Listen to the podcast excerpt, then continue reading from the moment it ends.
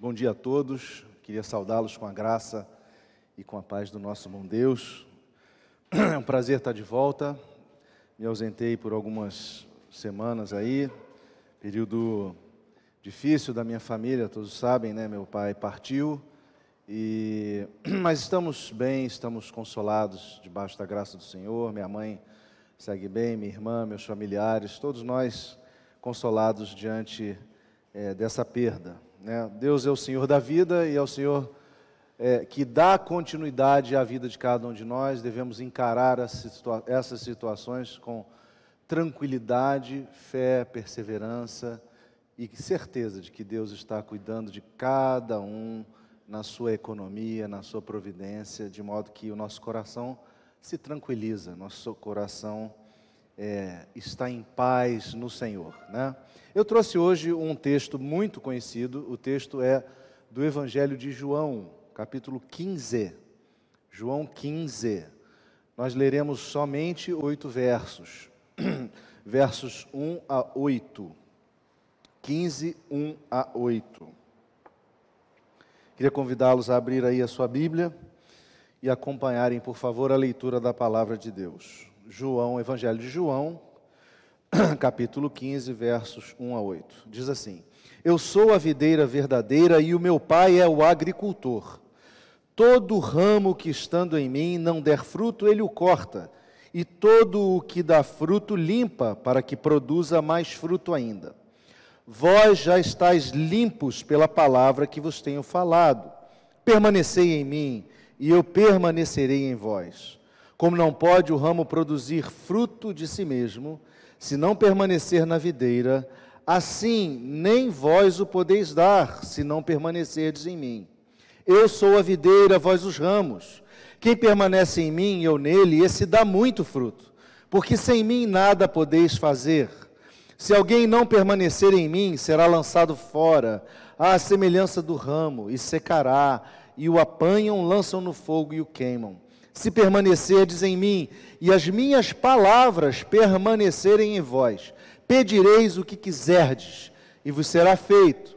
Nisto é glorificado meu Pai, em que deis muito fruto, e assim vos tornareis meus discípulos. Essa é a palavra do Senhor. Vamos curvar a nossa fronte mais uma vez, pedindo ao Senhor que fale conosco. Nosso Deus e Pai, a Ti seja toda a glória, toda a honra e todo o louvor nesta manhã.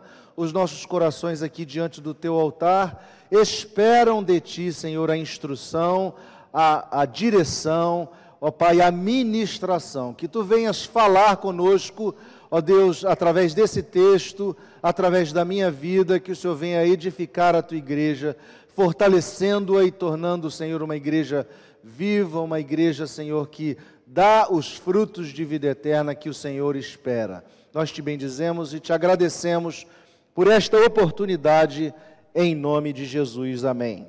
Irmãos, eu recentemente assisti um programa desses programas documentários que tem diversos no YouTube, né? Sobre uma questão de agricultura familiar, né? Onde o apresentador do programa ele mostrava de forma prática como é importante o processo de poda em uma árvore frutífera. E o interessante é que no pomar onde ele fazia, gravava o seu programa, existiam diversas árvores grandes, crescidas, maduras, repletas de ramos, repletas de folhas e também com diversos frutos prontos para serem colhidos. E o apresentador mostrou que aquela imagem de, uma, de, uma, de, uma, de um pomar com árvores bonitas, com flor e tudo mais, pode ser enganosa, pode ser uma imagem enganosa, com respeito à condição que aquelas árvores têm de melhorarem sua capacidade de produção. E ele apontava então, dentre as várias árvores, árvores com frutos que estavam prontos para serem colhidos. E ele introduziu na, na, naquele programa o tema da poda radical, que é um tipo de poda que o agricultor faz e que assusta a nós que somos leigos, porque ela é feita cortando galhos e ramos saudáveis, inclusive ramos e galhos que têm fruto para serem colhidos. Né? Ele mostrou como que muitos ramos e muitos daqueles galhos atrapalhavam a vida de saúde daquela planta, porque eles impediam a incidência maior da luz solar. E isso afeta diretamente. Ele mostrava como isso ia afetando a vida daquela, daquela árvore, daquelas plantas. Né? Ele mostrou também diversos brotos que surgem em diversos dos ramos e que aparentemente poderiam se tornar novos frutos, mas que esses brotos e ramos cresciam numa direção que, na realidade, poderia afetar a produção, porque cresciam de uma forma que impedia o arejamento daquela planta, daquela árvore, e, consequentemente, o mesmo problema da incidência de luz. Aí ele mostrou é, como é importante a questão da poda radical para fazer a correção do crescimento daqueles ramos e também para fazer o combate a fungos e doenças que prejudicariam aquela planta no seu futuro. Ele então concluía no programa mostrando né, que era fundamental que as pessoas aprendessem sobre a poda radical para que pudessem fazê-la de modo que a planta pudesse receber mais, mais luz, né, de, de modo que a planta pudesse se livrar de eventuais fungos que atrapalhavam a fotossíntese dela e também aumentar a sua capacidade de produção. Mas o que me chamou a atenção na história toda é que após a poda radical, as árvores ficavam feias. Elas pareciam que tinham sofrido uma violência do agricultor, porque elas pareciam mutiladas, com ramos grossos cortados ao chão, né, ramos frondosos largados ao chão e simplesmente eliminados, alguns até com fruto. Né? E ficou evidente depois é, da explicação desse, desse engenheiro agrônomo que isso tinha uma importância muito grande. Né? Nós estamos aqui hoje meditando sobre um texto, um texto bíblico, que mostra a relação do agricultor com uma árvore frutífera, no caso, uma videira. Né? E, e um relato nesse próprio texto que nos mostra a importância de uma poda. Jesus estava ali com seus discípulos nos seus últimos momentos antes de encarar a cruz. E nesse último momento, naquele cenáculo, na sua última re, re, é, refeição, era um momento mais do que apropriado para ele, ele deixar uma série de instruções importantíssimas para a continuidade da vida daqueles discípulos. E nessa ocasião foi a última vez que Jesus usou aquela alegoria que ele costumava dizer: Eu sou o pão da vida, a luz do mundo, a porta das ovelhas. Ele usou a última, dizendo o eu sou aqui. Eu sou a videira verdadeira. Né? E, no caso, é, ele introduziu então uma ilustração da videira. Os comentaristas não sabem ao certo se essa motivação foi porque no caminho para o cenáculo a, eles passaram por várias videiras, porque a, a, a uva, a vide, a, vinicultura era algo muito comum já na, na, na terra da Palestina muito, muito antes deles chegarem lá. Então é muito comum ter árvore de videira, mas também é, não podemos desprezar o fato de que naquela noite estava acontecendo o encontro talvez mais marcante, mais emblemático de Jesus com seus discípulos, que foi a última ceia, onde, onde ele faz referência àquele cálice, aquele cálice de vinho que, se, que é resultante do fruto da videira e que seria derramado é, como, como sangue por, por resgate daqueles que viessem a crer. Enfim, não há exatamente uma certeza, mas Jesus usa então essa comparação é, para falar que ele era a videira verdadeira. Né? E, no caso, é, era isso uma prática muito comum no Antigo Testamento, a, a associação de Israel a uma árvore como a videira. Né? E, e, Jesus está ali, diante daquele momento e daque, daque, da questão daquela cultura, dizendo o seguinte: olha, eu sou a videira verdadeira. Eu sou a videira verdadeira. Vós são os ramos. E eu tenho uma relação com vocês, de videira para ramo. Então eu queria propor nessa manhã que o nosso tema em torno dessa meditação tivesse duas frases. A primeira, não há vide sem videira. Não há vide ou fruto sem videira. Não há ramo frutífero sem poda. Não há ramo frutífero sem poda. Nós sabemos que nas Escrituras, como eu, como eu comentei, o povo de Deus era comparado a vários tipos de árvore, as árvores frutíferas daquela região. Nós encontramos na Bíblia muitas comparações de Israel com oliveira, de Israel com figueira, ou até tantas outras árvores, mas encontramos muitas comparações com videira, mais do que todas as outras.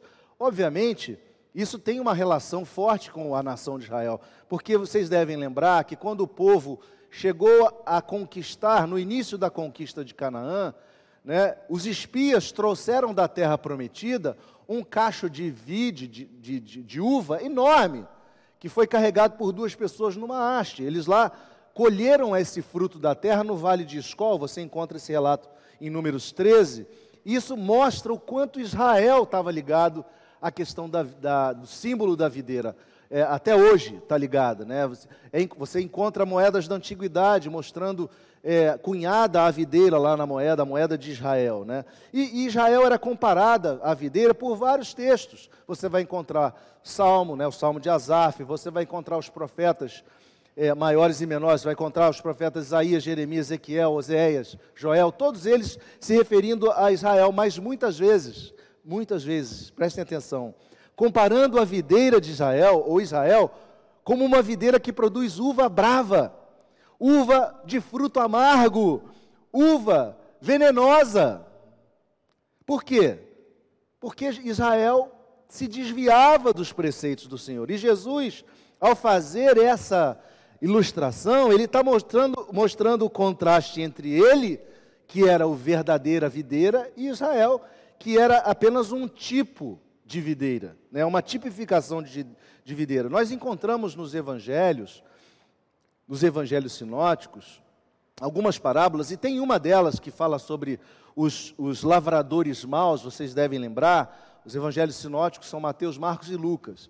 Lá no capítulo 21 de Mateus, 12 de Lucas e 20, perdão, 12 de Marcos e 20 de Lucas, nós encontramos esse relato dos, de um senhor que tinha chamado e contratado os lavradores para cuidarem da sua vinha. E esse dono, então, quando chegou na época da colheita, mandou seus servos para colher, para receber os frutos, e aqueles lavradores mataram os servos. E o Senhor fez isso várias vezes, e os lavradores mataram todas as vezes os servos, até que enfim o Senhor falou: Não, eu vou mandar meu filho. E mandou o filho àquela videira para colher os frutos, e ainda assim os lavradores os mata, o mataram. Né? E, e Jesus usa essa parábola para falar: olha, vocês, povo de Israel, rejeitaram e mataram o filho de Deus. Né? Ele ainda estava é, é, falando por parábolas naquilo ali. Então, esse texto de Jesus, ele contrasta a imagem de Israel com a sua imagem de, um, de, uma, de uma videira perfeita, de uma, de uma videira verdadeira. Então eu queria, a partir desse texto do capítulo 15, extrair, tem muitas lições aqui, mas eu queria extrair três lições é, que são princípios basilares para a nossa vida de fé, para a nossa vida cristã. O primeiro princípio é que a nossa capacidade de produzir frutos reside em estarmos conectados à videira que é Cristo. Vou repetir a nossa capacidade de produzir frutos reside em estarmos conectados à videira que é Cristo.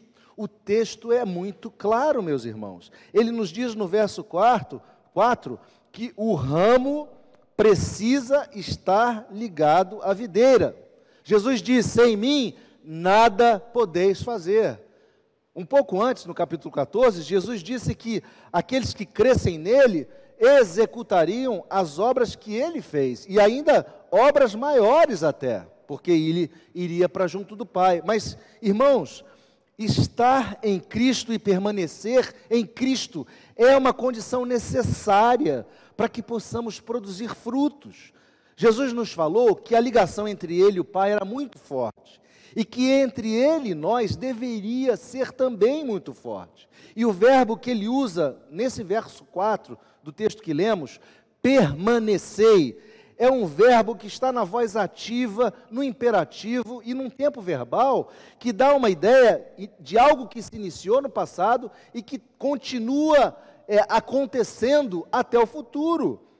Como se nós disséssemos, ou como se ele dissesse para nós: vocês permaneceram e continuam permanecendo.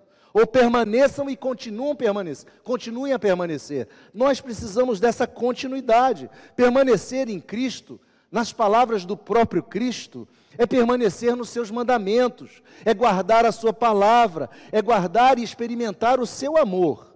Se nós pretendemos, irmãos, ter uma vida frutífera, que seja baseada nas nossas competências, na nossa autossuficiência, no nosso autocontrole, na nossa própria justiça, podemos esquecer, tá? Porque os nossos frutos não terão proveito. Não serão frutos da videira. Os frutos que terão proveito são aqueles produzidos por Cristo em mim e em você, em nós são aqueles alimentados pela seiva que provém do tronco ao qual nós devemos, precisamos estar ligados. Nós estamos unidos, irmãos, de forma mística com Cristo. Nós somos um com Ele, nós somos o seu corpo, a sua igreja, Ele é o cabeça desse corpo. Ele decide fazer morada em mim e em você após a nossa regeneração e após a nossa resposta positiva ao Evangelho. Ele vem habitar em nós. Né? Então, apesar de sermos muitos membros, muitos ramos dessa videira, com muitas funções diferentes, nós somos feitos um em Cristo, pela habitação do Espírito Santo, pela habitação do Espírito de Deus. E essa habitação é, é, e este permanecer em Cristo é viabilizado pelo próprio Pai. O próprio Pai nos ajuda a permanecermos, a nos mantermos ligados a Ele. Mas também precisamos nos lembrar que é responsabilidade individual de cada um a continuidade no crescimento espiritual, de modo que perseveremos nesse permanecer durante o processo chamado santificação, que é um processo que acontece logo após a nossa conversão. Nós temos um caminho de santificação, de buscar a vontade de Deus, de buscar fazer a vontade de Deus, e é sua e a minha responsabilidade darmos os passos em direção a isso. Mas é Deus que faz em nós o querer e o realizar. É Ele que nos ajuda dessa forma. Portanto, irmãos, é absolutamente fundamental nós estarmos ligados na videira se nós quisermos ser frutíferos.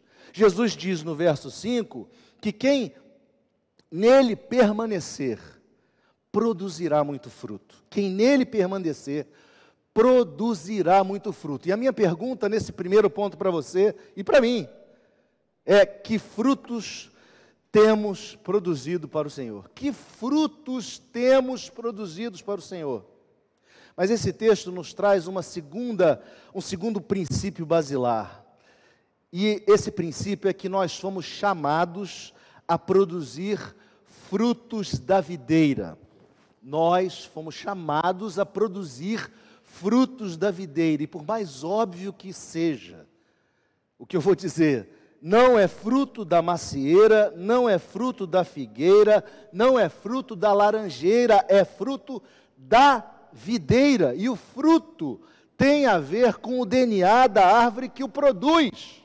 Fica claro no texto a preocupação que Jesus tem com o fato de que os seus discípulos precisavam produzir frutos. E o pai, que é o agricultor, ele toma e, mostra, demonstra uma atitude para com os ramos, para que esses ramos produzam mais frutos. Nós vemos quando Jesus falava de árvores e frutos através de parábolas, e ele fala lá no Evangelho de Lucas, no capítulo 6, verso 33 e 45, que também está no capítulo 12 de Mateus, ele diz que não há árvore boa que dê mau fruto, nem tampouco árvore má que dê bom fruto porquanto cada árvore é conhecida pelo seu próprio fruto. Porque não se colhem figos de espinheiros, nem dos abrolhos se vindimam uvas. O homem bom do bom tesouro do coração tira o bem, e o mal do mau tesouro tira o mal. Porque a boca fala do que o coração está cheio. Nós precisamos, meus irmãos, questionar o tipo de fruto que nós estamos produzindo. Precisamos fazer aquela reflexão trazida pelo texto de Tiago, que nos exorta quando nos diz assim, lá em Tiago, capítulo 3, versos 10 e 11: De uma só boca procede bênção e maldição. Meus irmãos, não é conveniente que essas coisas sejam assim. Acaso pode a fonte jorrar do mesmo lugar o que é doce e o que é amargoso? O texto, meus irmãos, demanda uma pergunta: de que fruto da videira Jesus está falando nesse texto de João? Não é difícil nós entendermos que Jesus está falando de frutos espirituais, frutos de justiça, frutos de vida eterna. O comentarista William Hendrickson, quando comenta esse texto, ele nos diz o seguinte: abre aspas, esses frutos são os bons motivos, desejos, atitudes, disposições, virtudes espirituais, palavras, obras, tudo isso tendo origem na fé, em harmonia com a lei de Deus e feito para a sua glória. Nós estamos, irmãos, falando dos frutos do Espírito Santo, aqueles que o apóstolo Paulo escreveu, listou na sua carta aos Gálatas, lá no capítulo 5, quando ele diz: Mas o fruto do Espírito é amor, alegria, paz, longanimidade, benignidade, bondade, fidelidade, mansidão, domínio próprio. Contra essas coisas não há lei.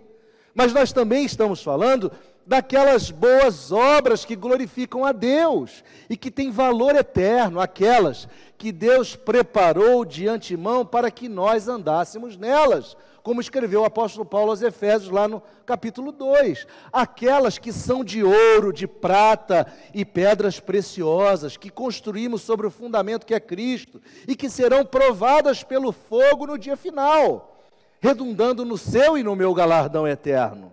Como escreveu Paulo aos Coríntios na sua primeira carta, no capítulo 3.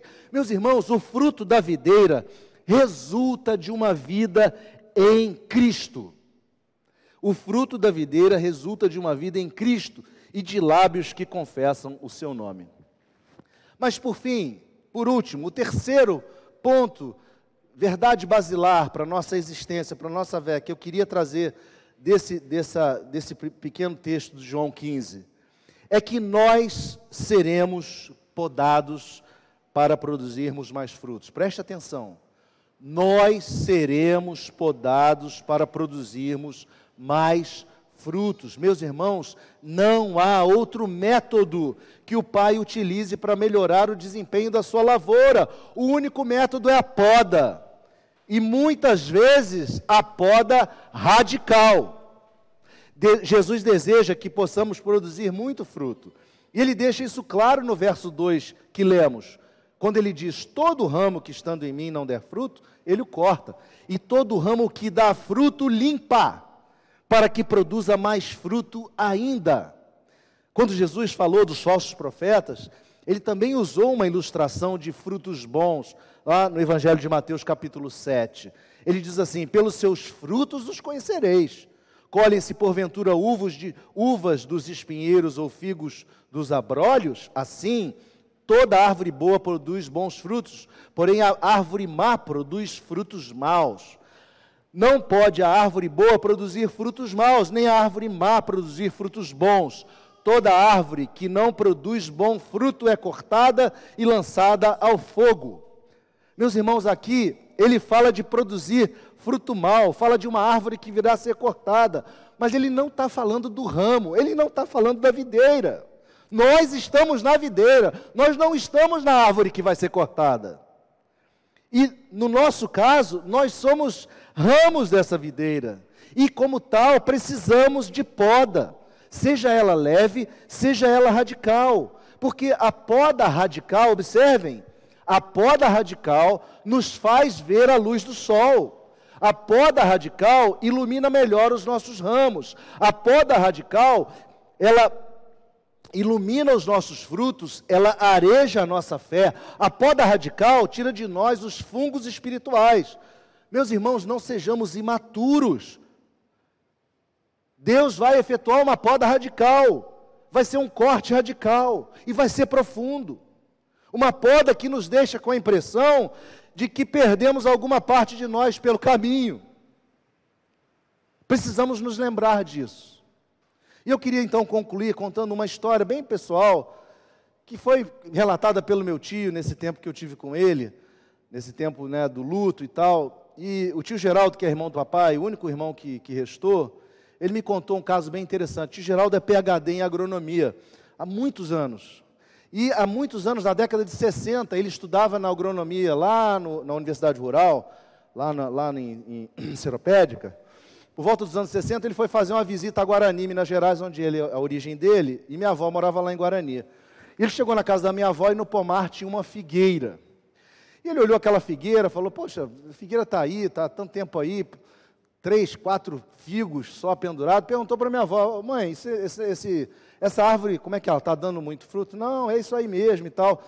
Você se incomodaria se eu fizesse nela uma poda radical? Ele, como estudante de agronomia, tinha aprendido a poda radical. Ela falou: não, pode fazer. E aí ele foi e fez a poda. Minha avó ficou chocada, porque depois a árvore ficou horrorosa. Inclusive, porque provavelmente ele cortou galhos daquela figueira que tinha figo, né? Mas o que veio depois surpreendeu, porque no ano seguinte, aquela figueira minha avó contou para ele, conseguiu contar mais de mil figos produzidos, de uma simples figueira de um jardim simples, de uma casa do interior, pequena. Vejam, meus irmãos, tudo que aquela árvore tinha recebido era uma poda radical. Nós precisamos estar atentos aos nossos ramos. Nós precisamos estar empenhados em permanecer conectados à videira que é Cristo. Mas precisamos saber que se Deus, o Pai, resolver fazer uma poda radical, a sua intenção é de que nós possamos produzir milhares de frutos. Nós não podemos e não devemos nos chatear, nos aborrecer, nos frustrar com a mão de Deus quando vem fazer essa poda, porque Ele pode decidir fazer assim. E vamos nos lembrar das palavras do Senhor Jesus, quando Ele mesmo nos disse: Nisto é glorificado o meu Pai, em que deis muito fruto, e assim vos tornareis meus discípulos. Meus irmãos, que Deus nos ajude a nos manter, mantermos firmes, permanecermos em Cristo, conectados na videira, nos alimentando da seiva, dessa seiva poderosa, seiva da vida. Que Deus nos ajude a ter uma lucidez tal para permitir que Deus faça as podas radicais e assim venhamos a produzir muitos frutos sem nos sem ficar chateado, sem ficar aborrecido com Deus. Que Deus nos ajude a entender espiritualmente todas essas coisas e assim, através da sua e da minha vida, produzirmos milhares de frutos para a honra e para a glória de Jesus Cristo. Amém. Vamos curvar a nossa fronte, vamos orar.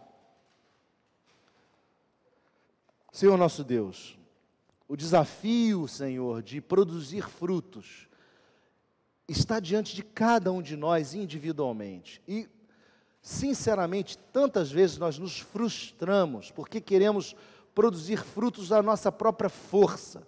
Mas nós queremos pedir neste momento o auxílio do Teu Espírito Santo para que Ele possa, ó Deus, produzir em nós frutos de vida eterna, frutos da videira, e não frutos que sejam de nós mesmos, mas frutos que brotem da seiva que vem da nossa conexão com a videira verdadeira que é Cristo. Que o Senhor ajude a cada pessoa nessa manhã e fortaleça a cada pessoa dessa manhã, Senhor, para que produza frutos e assim glorifique o Teu santo nome com a sua vida. É a nossa oração, é o nosso pedido e o fazemos em nome de Jesus Cristo. Amém.